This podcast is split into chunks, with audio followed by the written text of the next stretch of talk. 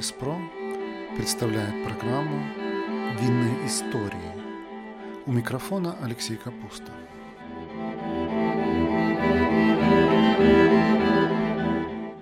Сегодня мы говорим о вине в Древнем Риме. Как менялось отношение римлян к вину? Чем отличались вина для разных слоев населения? Кто изобрел первую классификацию вин? Как дорогое вино погубило Марка Антония? Чем отличались римские конвивиумы от греческих симпосиев? И что значило вино в жизни римлян? Изначально древние римляне были аскетичными трезвенниками. В отличие от бородатых, потлатых и распущенных греков, они коротко стриглись, гладко брились, а из всех напитков превыше всего ценили воду. Вино у них тоже было, но в очень скромных количествах. Пьянство римляне осуждали, особенно женское. Древнеримский писатель Валерий Максим в своем трактате «Достопамятные деяния» упоминает один случай. Некий Игнаций Метел застал жену за распитием вина и забил ее дубинкой до смерти. По нынешним меркам неслыханная жестокость, а по древнеримским никто его за это не осудил. Наоборот, эту историю Максим приводит как поучительный и справедливый пример. Кстати, за женщинами в тот период полагалось строго следить. Например, они должны были непременно целоваться с родственниками при встрече.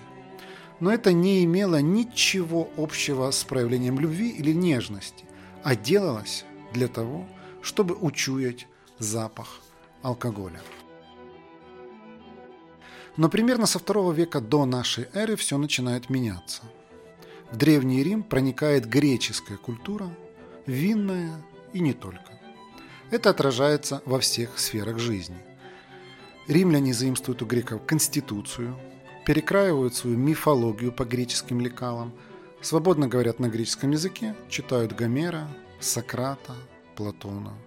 У них появляется бог вина – Вак, прототип греческого Диониса. Богом опьянения у римлян стал Приап, который также отвечал за плодородие и охранял виноградники. Он был внебрачным сыном Афродиты и Диониса. Ее муж Гефест частенько бывал пьяным, а Афродита любила ходить налево в это время.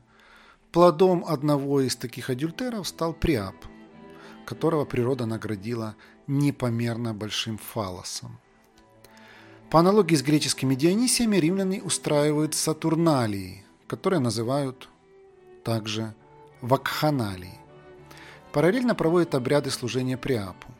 Это были семь дней безудержного веселья и шального разврата с оргиями. Так развивается культ вина, жрицами которого становятся женщины. Они нарекают себя вакханками и начинают устраивать примерно такие же ритуальные мистерии, как и женщины Древней Греции во время Дионисии. Чуть позже вакханки стали приглашать на эти гуляния и мужчин, чтобы оживить обстановку. Под игру флейт и труб женщины танцуют, пьют вино и обливаются им. Они раздеваются до гола и зовут мужчин присоединиться. Женщины охвачены страстью, их бедра блестят от вина. Начинается шальная оргия. Сенату эти обряды страшно не нравились. В 186 году до нашей эры он учинил жестокую расправу над последователями культа – солдаты схватили около 7 тысяч человек и большую часть из них казнили. Однако виноградарство и виноделие в Древнем Риме все же прижилось. Римский историк Юстин назвал его одним из благ цивилизации, которым греки наградили коренных жителей. Виноградарство активно развивалось в южных регионах Италии. Виноградная лоза там составляла 30% от всей растительности. Одновременно с этим в Северной Италии виноград разводили этруски. Они активно делали вино и продавали его французам. О развитии итальянского виноделия упоминал известный римский политик и писатель Катон. Еще в 200 году до нашей эры он говорит, что виноградарство стало выгодным торговым предприятием. Так вино постепенно становится повседневным продуктом, в том числе и для женщин. Отчасти этому способствовало то, что рацион римлян во втором веке до нашей эры начал меняться. Долгое время основным продуктом в нем была спельта, обрушенная пшеница. Древнеримские хозяйки делали из нее кашу под названием пулс. Но примерно в 170 году до нашей эры римляне наконец-то додумались печь хлеб. И случился переход от жидкой пищи к сухой. Хлеб нужно было запивать жидкостью. И так образовалась каноническая итальянская гастропара – хлеб и вино. И вот закон, запрещавший женщинам пить алкоголь, теряет силу, а вино становится повседневным продуктом у римлян. В 146 году до нашей эры римляне побеждают в битве при Коринфе и устанавливают господство в Средиземноморье. Начинается расцвет Римской империи.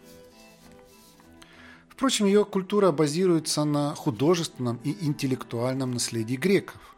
Если до этого момента римляне пренебрежительно отзывались о бородатых греках, то теперь становятся все больше похожими на них. Из нации воинов они превращаются в нацию фермеров. И одной из самых успешных и популярных отраслей становится виноделие. На заре расцвета империи римляне активно завозят на полуостров греческие лозы и подражают грекам во всем. Из Греции приезжают лучшие виноделы, чтобы передать местным свой опыт. Древний Рим становится центром виноторговли. Вместе с этим случается переход от сельской жизни к городской и увеличивается численность населения. Если в 300 году до нашей эры она составляла 300 тысяч человек, то к началу нашей эры она вырастает до 1 миллиона. Рим становится самым крупным мегаполисом в мире. А что это значит? Правильно, людям нужно больше вина. Нормой по сегодняшним меркам считалось около полулитра в день на каждого мужчину, женщину и ребенка. Вино продавали в лавках амфорами и кувшинами. Зажиточный римлянин вручал рабу пустой кувшин и отправлял его в магазин. Также можно было договориться и с лавочником о доставке. Вино развозили повозками вместе с другими продуктами. Итак, Вино в Древнем Риме было доступно всем слоям населения, но отличалось по качеству. Рабы пили лора, разбавленный водой жмых. Солдатам наливали поска. Это была смесь воды и скисшего вина с минимальным содержанием алкоголя. Впрочем, солдат имел шанс попробовать настоящее вино, но для этого нужно было получить ранение и попасть в лазарет. Тогда им давали вино в качестве лекарства, но в малых терапевтических дозах. Более влиятельные классы, имевшие собственность, пили настоящее вино. Чем богаче было сословие, тем более качественно и дорогое вино ему полагалось. Среди патрициев и членов Сената было модно пить фалернское вино. Его делали в регионе Кампания из винограда, выращенного на горе Фалерн.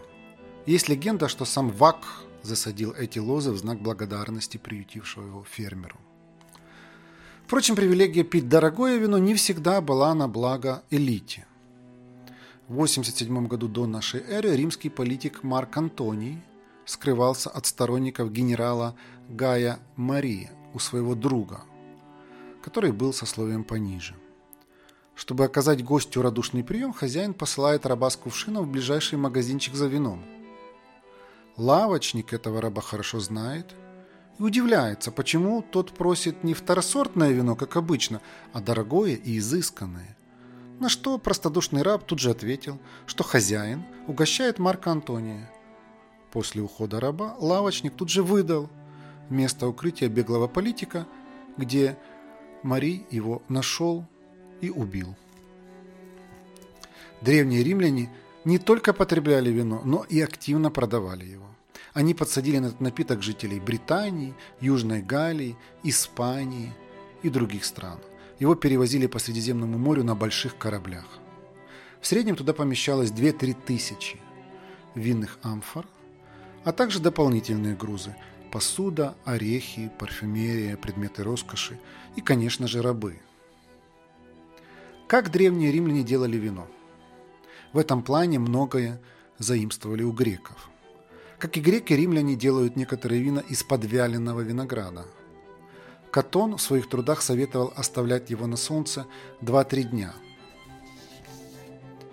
А писатель Вергилий предлагает держать на лозах до первых заморозков. Все это заложило основы для популярных сегодня технологий апассимента и поздний сбор. Технология сбраживания и хранения у римлян мало чем отличалась от греческой. Они использовали те же амфоры, затем перешли на деревянные бочки. А вот рецепты виноделия отличались у каждого фермера. вино добавляли кипяченый винный сок со жмыхом, мед, щедро сдабривали его травами. Иногда для большей сладости клали свинец, который также убивал бактерии, продлевая срок хранения вина. Древние виноделы были не в курсе, что он ядовитый. Катон писал, что нужно взять керамическую плитку, смазать пальмовым маслом, посыпать сушеными травами и пеплом и положить ее в емкость с молодым вином. Он указывает, что это поможет улучшить букет напитка. Именно римляне заложили понятие выдержки. Они ценили зрелые вина выше молодых. Здесь надо понимать, что они не могли выдерживать напиток десятилетиями. Старым считалось вино, сохранившееся с прошлого года. Также римляне классифицируют вина по регионам. Особенно ценились Лациум и компания. Ну а настоящей легендой было фалернское вино 121 года нашей эры, которое также называют опимианским в честь тогдашнего консула Апимия. Первом веке нашей эры историк Плиний Старший написал книгу «Естественная история», в которую включил первый структурированный каталог древнеримских вин – он насчитывал 91 сорт вин, в том числе подслащенных, подсоленных и искусственных. Плиний уделил немало внимания сортам лоз и регионам. Также вина он разделил на три категории – сухие, сладкие и легкие. Из этого всего можно сделать вывод, что вино тесно вошло в жизнь древних римлян, особенно богатых слоев общества римская элита с удовольствием перенимает традицию заложенных греками симпозиев. Но у римлян они называются конвивиями и проходят несколько иначе. Как и греки, римляне устраивают конвивиумы в знатных домах. Допустим, вы римлянин среднего класса, владеющий имуществом, и хотите попасть на пиршество к богачу. Не получится. Чтобы оказаться на этом празднике жизни, нужно приглашение. Но хорошая новость в том, что его можно раздобыть, если посещать правильные места и заводить нужные знакомства. В Древнем Риме было немало так называемых паразитов, которые ходили по гостям, чтобы вкусить благ, но никогда не приглашали к себе. Поэт Ювенал пишет про них. «Насколько ли тебе обед оскорбительный дорог? Так ли твой голод жесток, что ты не можешь, а было бы честнее, Тами дрожать и голодать объедки собачьего хлеба. Где же искать полезное знакомство, чтобы раздобыть приглашение? В древнеримские времена за этим шли в термы, парные. Многие знатные римляне перед бенкетом отсиживались в бане, чтобы испарить с тела как можно больше влаги и привести себя в форму. Искателю приглашения достаточно было найти себе подходящий объект, подойти к нему, завести разговор, рассыпаясь в любезностях, и все. Приглашение обеспечено. И вот мы на долгожданном празднике жизни, конвивиуме. Чем же он отличается от греческого симпосия? Прежде всего, четкой иерархией. Симпозии были веселыми мужскими пирушками, где все гости вместе с хозяином находились на равных и пили из общей чаши. Конвивиум – это совсем другая история. Это наглядная иллюстрация классового неравенства и ярмарки тщеславия. Главными маркерами были рассадка гостей, качество вина и винной посуды. Римляне проводили конвивиуми в специальном зале, где ставили один большой стол. Одну его сторону оставляли свободной, чтобы рабы могли беспрепятственно подавать угощения и уносить пустую посуду. По трем другим сторонам ставили кушетки, каждая из которых на три человека. На них римляне возлегали головой к столу. Места за столом были четко распределены. Слева от подавальщика была кушетка для хозяина, его жены и домочадцев. Во главе стола оставляли места для почетных гостей. Самый важный из них возлегал под углом к хозяину. С правой стороны размещают неважных гостей. Качество угощений на столе сильно отличается. В углу между хозяином и почетным гостем ставят лучшую еду и самые приличные вина. А дальше все ухудшается слева направо и сверху вниз. Казалось бы, неважных гостей уже достаточно унизили, подав им второсортное угощение. Но нет, это еще не предел. Хозяин и важные гости считают своим долгом поглумиться над мелкими сошками. Они все равно должны благодарить и рассыпаться в любезностях. Но зато могут отыграться потом на рабах. Каждому гостю на конвивиуме представляли раба личного виночерпия. Он обхаживал только этого приглашенного и никого больше.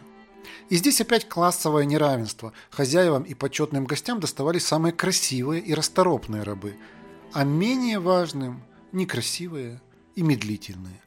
При этом привилегированный раб из верхнего угла может надменно поглядывать даже на самого бедного гостя. Впрочем, его можно понять. Рабам тогда не слабо доставалось. Хозяин мог превселюдно их выпороть, показывая свою власть. Писатель Петроний в своем сатириконе подробно описывает конвивиум и отношение к рабам. До начала банкета гостей встречает раздетый для бичевания раб. Он бросается им в ноги и умоляет повлиять на хозяина, уговорить не казнить рыбу. Взамен обещает тайком подлить хорошего вина. Хозяин дома, разбогатевший вольноотпущенник, Трималхион постоянно угрожает рабам взбучкой и частенько выполняет свое обещание прямо при гостях. Но вернемся к вину. На конвиуме почетным гостям и хозяевам подают самые изысканные вина. При этом описывают, какой сорт винограда, из какого региона и сколько лет выдержки. На дорогих марочных винах должна быть печать консула – Гости пробуют вино, обсуждают его аромат, вкус, нотки. Все как на современных дегустациях. При этом у неважных гостей вино похуже. О роскошных винах, которые обсуждает хозяин, они только слышат, а сами довольствуются третьесортным напитком. Кстати, как и в Древней Греции, на римских застольях вина пьют разбавленными. Но в отличие от греков, римляне сочетают их с едой, обсуждая еще и гастрономические сочетания. Многие историки критиковали манеру подавать на конвивиумах разное по качеству вино. Плиний-младший пишет «Я всем подаю одинаковую еду и вино, ведь зову гостей не для насмешек над ними, а чтобы их угостить». Римский поэт Марциал в одном из стихов потешаются над хозяйкой банкета, которая наслаждается ситийским вином, а гостям подает черную отраву, темный разбавленный напиток. В другом своем произведении он высмеивает аристократа Веррона, который ел трюфели и гусиную печень, в то время как его гости довольствовались, цитирую, плохим прошлогодним вином, черными корочками хлеба, пропавшими цвелью, вареной капустой, подгнившими грибами, хвостом старой курицы, порченным яблоком, погрызенным учеными обезьянками. Так Верон вошел в историю как один из самых жадных хозяев. Помимо вина, посуда гостей тоже отличалась. Хозяин пьет из золотого кубка. Гостям подают посуду попроще.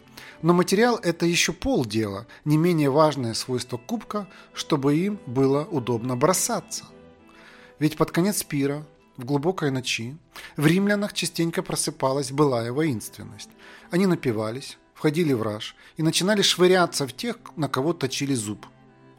Например, жена Трималхиона запустила кубок в мужа, когда тот поцеловал симпатичного раба. А сын Цицерона швырнул бокал полководца Агриппу в качестве самого убедительного аргумента в споре. Здесь вы, наверное, заметите еще одно отличие римских застолий от греческих. На них есть женщины. Причем пьют они наравне с мужчинами. Философ Сенека писал, «Женщины и полуночничают, и пьют столько же, состязаясь с мужчинами в количестве масла и вина, и также изрыгают из утробы проглоченное насильно, вновь измеряют выпитое, все до капли выблевывая, и также грызут снег, чтобы успокоить разбушевавшийся желудок. Кстати, да, рвота на римском банкете была обыденностью. После окончания пира гости расходятся, а на утро неизменно страдают похмельем. Вот как его описывал историк Плиний Старший. Пьяные никогда не видят рассвета и укорачивают себе жизнь. Пьянство – главный виновник бледного лица, обвисших щек, гноящихся глаз и дрожащих рук. Сон пьяницы тревожит фурии, насылая бессонницу и ночные кошмары. А на утро все забыто, память мертва, а изо рта пахнет, как из долия. И это они называют получать удовольствие от жизни. А на самом деле теряют день завтрашний. Не только Плиний, но и другие философы того времени осуждали безудержное пьянство.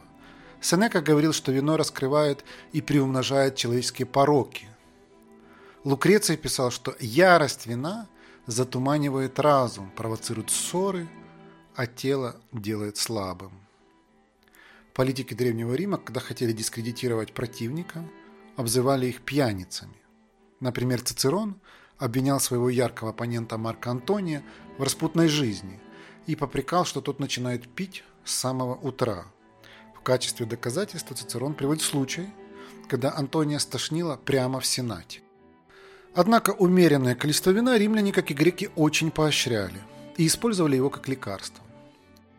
О целительных свойствах этого напитка больше всего писал Гален, личный доктор императора Марка Аврелия.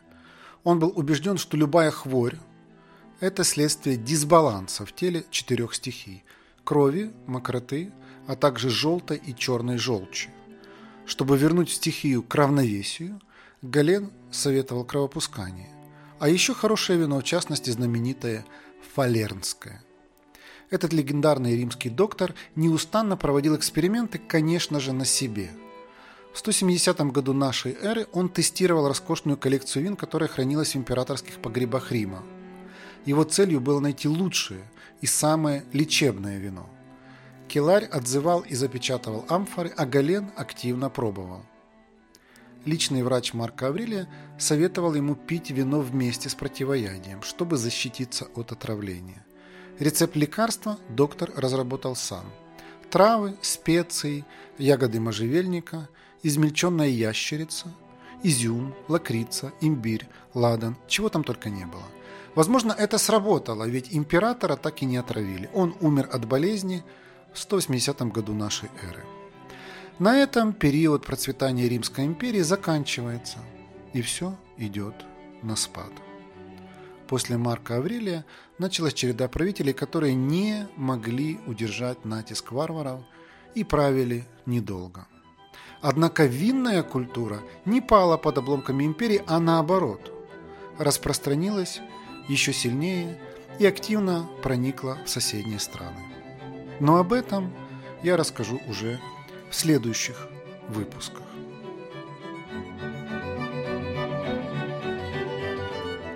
Вы слушали программу «Винные истории» от винной школы Витис Про.